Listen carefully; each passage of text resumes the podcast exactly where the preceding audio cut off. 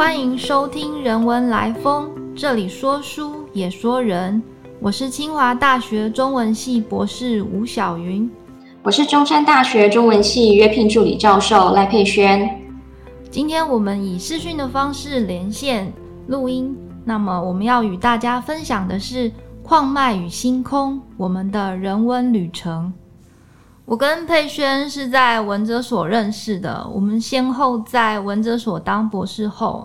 那因为我们两个每天到研究室，所以就是常常会一起讨论生活或研究上的各种想法。呃，小云刚进所里的时候呢，我只知道他是研究孔子的。那我平常其实不太有机会可以跟思想史领域的人交流，但因为我们同间研究室的关系，所以我们有很多的时间可以私下聊天。而我们在聊天的过程里面呢，其实常常感受到我们彼此之间就是思维方式的一个差异。那我想这跟我们各自的研究领域以及学术训练是有关的，但也因此呢，会碰撞出了一些非常有趣的火花。确实，我们两个的领域相距很远。佩轩是做当代小说研究，我呢是先秦两汉思想。所以每次听佩轩发表，都让我听到一个很不一样的世界。它有很丰富的可能性，有很复杂的处理手法，让我觉得哇，好有趣啊！文学研究跟文学阅读真是很不相同。所以佩轩，我很好奇，你是如何走上文学研究这条路的呢？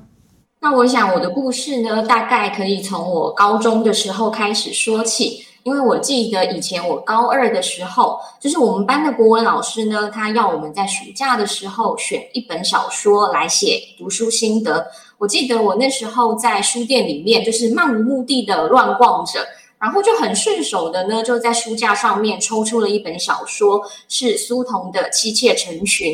那那本书的封面上面就有注明说，它是张艺谋的《大红灯笼高高挂》这部电影的原著小说。而这部电影呢，老师其实以前在课堂上面曾经放给我们看过。那我看完之后呢，其实印象非常的深刻，所以当下就决定我要用这部小说来写我的读书心得。所以之后呢，我就开始一头栽进了就是阅读当代小说的一个世界里面。那我对于文学的想象力跟创造力其实是非常非常着迷的。那大学进了中文系之后呢，我当然也选修了现代小说的课。跟着老师读了很多不一样风格的一个小说，那仿如进进入了一个充满惊叹号的一个世界。而我在小说课堂上的报告呢，也得到了老师的鼓励，所以也就申请了大专生的专题研究计划。慢慢的就对文学研究产生了兴趣，那就决定从一个普通读者的身份呢，转向专业读者的身份。而我研究的题材呢，主要是跟乡土小说、当代小说有关，而最近也开始关心华文科幻小说。但是无论是哪一种题材呢，我始终关心的是文学，特别是小说这样的一个文类，他怎么样用他独特的美学形式来回应以及思考当代社会的种种问题。然后小说怎么样用它虚构跟想象的力量来介入我们当下的一个生活。小云，我也很好奇，你是怎么样踏上思想研究这条路的？嗯，刚刚你提到高中，我高中原本进入大学中文系是推甄的方式。如果当初对中文系的想象就是我可以整天上国文课，所以一开始看课表的时候，我就想说，咦，《论语》课我高中上过啦。可是因为各种因素，后来我还是选了《论语》课。结果第一堂课我就大为惊叹。原来这么有趣，为什么说有趣呢？因为其实我一直从小就是一个很喜欢问问题的小孩，我会一直追着人家问说为什么是什么，到底接在接下来怎么样了呢？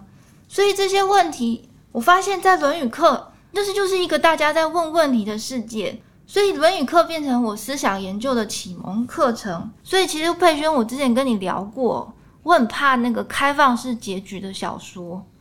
因为我会觉得我种种的为什么就这样子被打住了，没有人要告诉我答案，所以回到就是我的那个《论语》课堂，我就发现哇，这么有趣，在那个文本里面，我们原本以前读一句话，它就是一个解释，就好像没有别的答案了。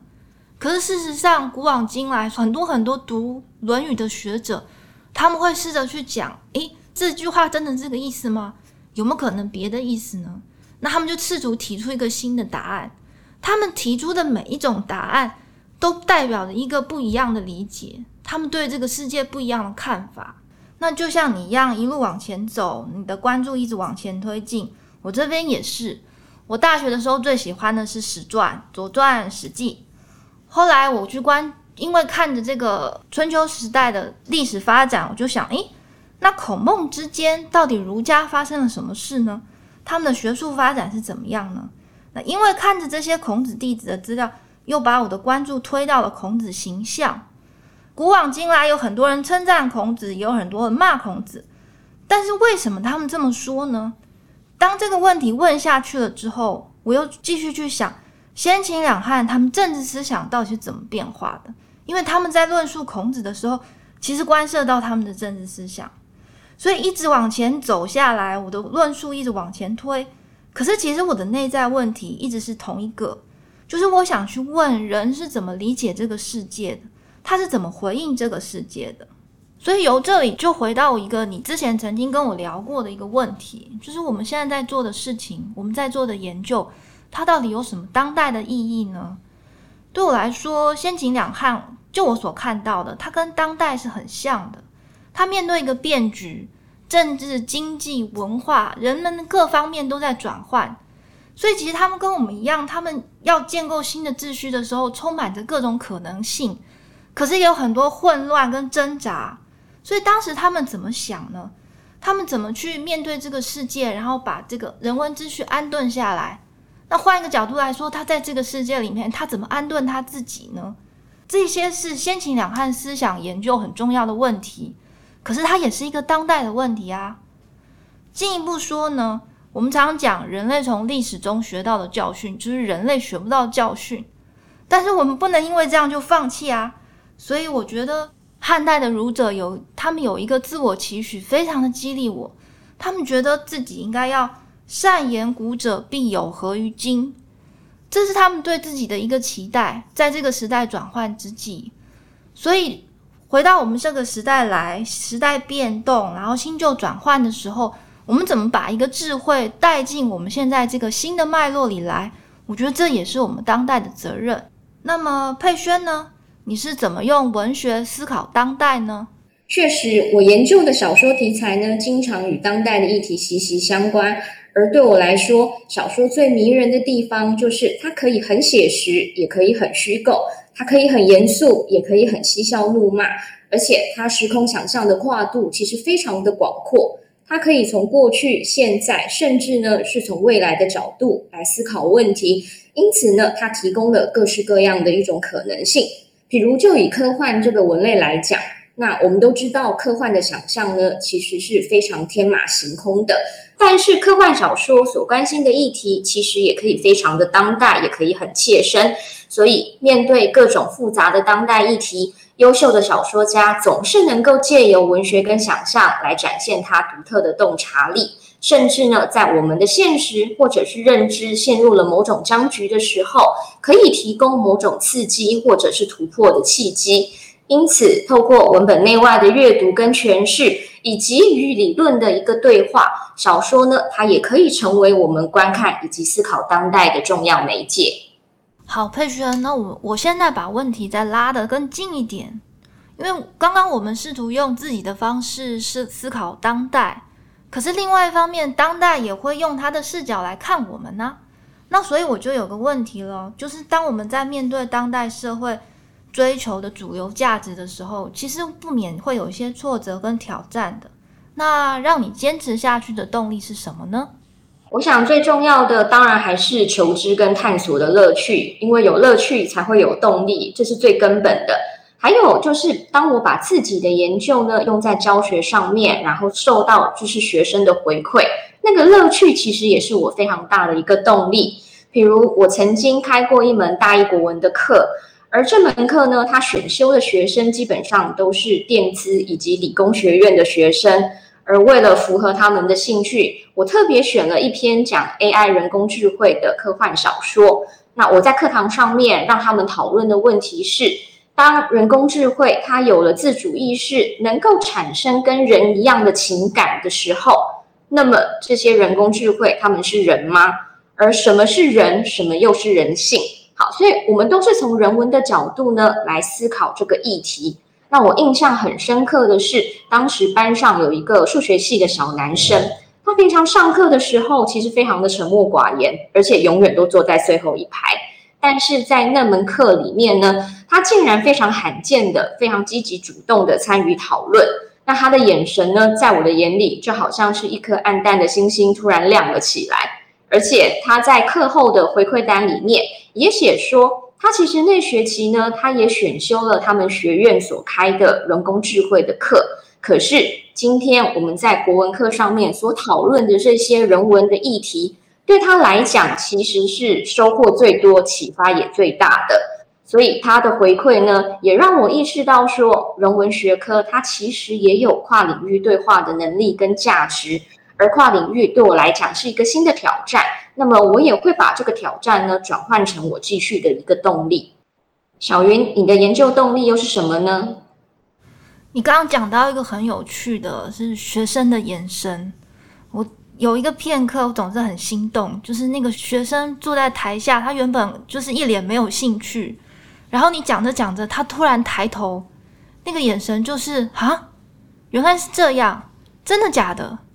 那个片刻让我觉得哇，我好像打破你原本的成见了。对我来说，研究的一个乐趣，就一直推着我往前走的一个动力，就是去挑战那个知识的界限。你原本不知道的事情，你原本以为是那样的事情，你现在知道了。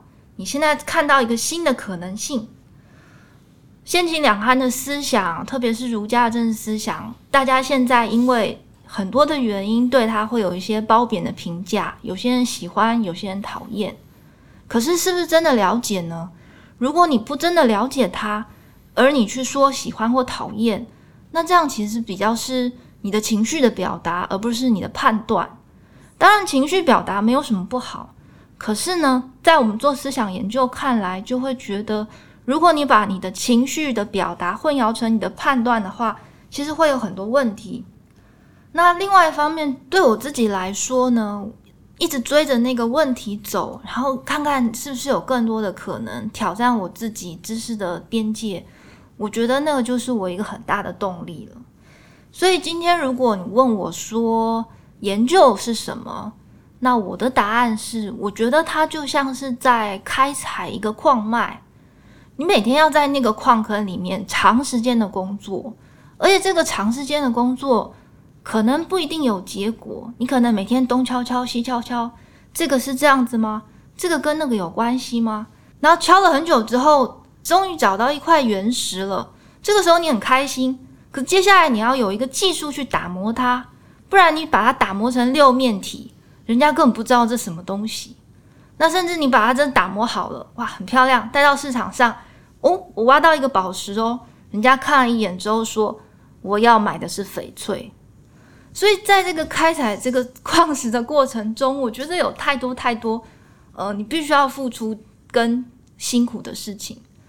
但是，就是一旦你看到那个原石从那一大片的那个黑暗的岩石中被你挖出来的那一刻，或者是当你在打磨它、打磨它，它那个亮光在那个石头里面闪出来的那一刻，我觉得对我来说，我的生命在那一刻就觉得被那个光芒照亮了，这是一个很美好的经验。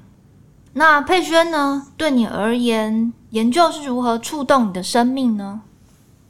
我想，学术研究带给我的不只是知识，还有许多意外的惊喜跟感动。譬如，透过知识跟思考所牵起的人与人之间的一个缘分。我在这边可以分享我最近在生活里面发生的一件小事。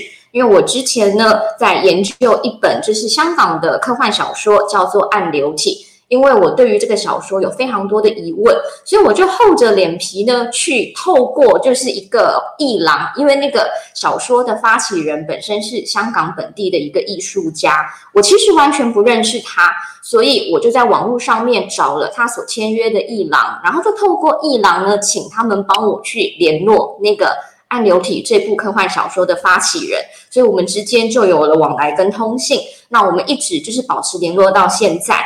而刚好就是在上个礼拜呢，我的论文发表之后呢，我就接到了一个远在意大利的一个外国的学者，就写 email 给我，然后跟我说他想要看我这篇文章。那我就把这件事情呢，就告诉了暗流体的发起人，就是那位艺术家。结果他跟我说，非常巧，因为他刚好今年呢就要代表香港去参加，就是意大利威尼斯那边举办的一个双年展。而那位外国的学者呢，其实就是威尼斯大学的一个教授。所以这本小说，还有包括我的研究，其实就把我们这三个地方的三个人就给他串联起来。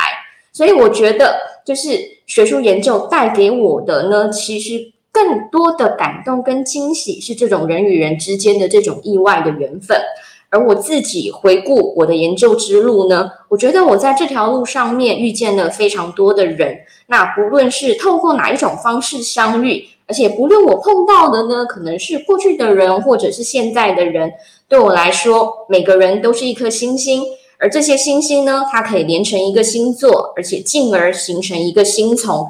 那么，无论我们相隔多么遥远的距离，可是其实我们都在同一片天空里，也都在同一个知识的大宇宙当中，而且丰富着、照亮着彼此的生命。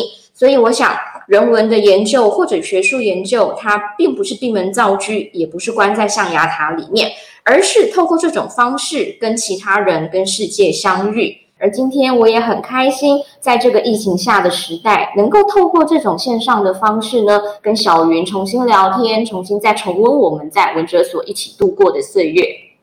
对啊，今天真的很开心，因为尤其回想那时候一起在研究室的时候，我们两个作息都很固定，所以就很像研究室里的两颗行星，每天在固定的时间出现，固定的时间离开，然后一起读书，那个感觉。现在想起来还是很有趣的回忆。谢谢你的收听，如果喜欢我们的分享，邀请你按下订阅支持。如果对节目内容有任何想法，欢迎 email 到听众信箱与我们交流。我们下次见。